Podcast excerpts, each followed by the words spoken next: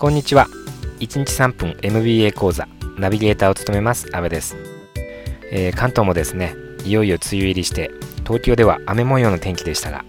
皆さんのところではいかがでしょうか？これから季節の変わり目になりますので体調を崩さないように十分注意していきたいですね。それでは早速今回の MBA 講座行ってみたいと思います、えー、前回はポーターの競争優位を築くための3つの基本戦略のうちコストリーダーシップについてお届けしました。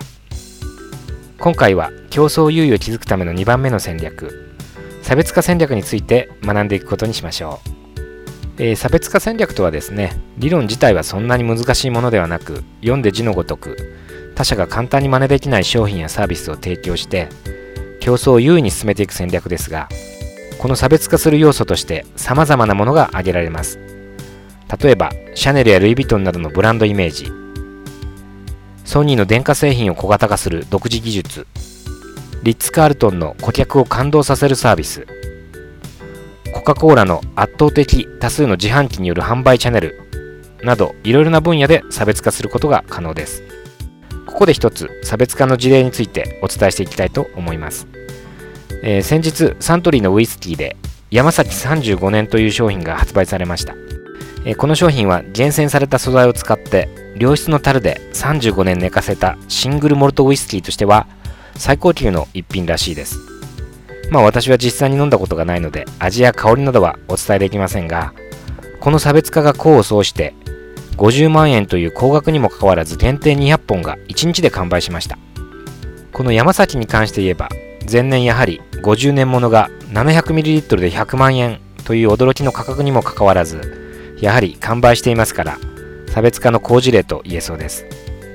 このように差別化には製品のブランドや品質デザイン信頼性アフターサービス保証販売チャンネルなど様々な要素がありますが企業とすると全ての分野で差別化することはコスト的にも不可能な話ですし効率的にも問題がありますので自社の強みや弱み競合他社の状況など外部環境を分析した上で差別化戦略を決定する必要があると言えるでしょう。このような独自の分野で差別化を図り顧客に認められれば企業は競争を優位に進めることが可能になり価格競争に巻き込まれることなく高い価格でも顧客を失うことが少なくなります。差別化による高価格の実現は高収益率につながって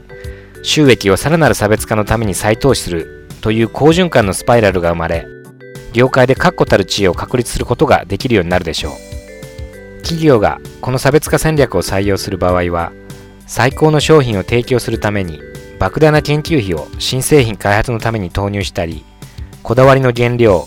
素材を使用したりする必要がありますまた最高のサービスを提供するために質の高い人材を確保し社内教育を通して従業員を育成していく必要もあります。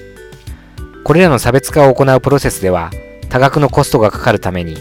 提供するサービスや商品は高価格とならざるを得ないのですがあまりに高価格となると顧客にブランドスイッチが起こるので注意が必要です以上差別化戦略のポイントをお届けしましたがいかがだったでしょうか、えー、MBA ソリューションの発行するメールマガジンでもですね毎週 MBA 講座をお届けしていますので、よろしかったらご登録ください。メールマガジンの詳細は MBA ソリューションのウェブサイト www. mbasolution.com の方でご確認いただけます。それでは次回は3つの基本戦略のうちの3番目、集中戦略についてお届けする予定ですので、お楽しみにお待ちください。この番組はあなたのビジネスにベストなソリューションを MBA ソリューションがお届けしました。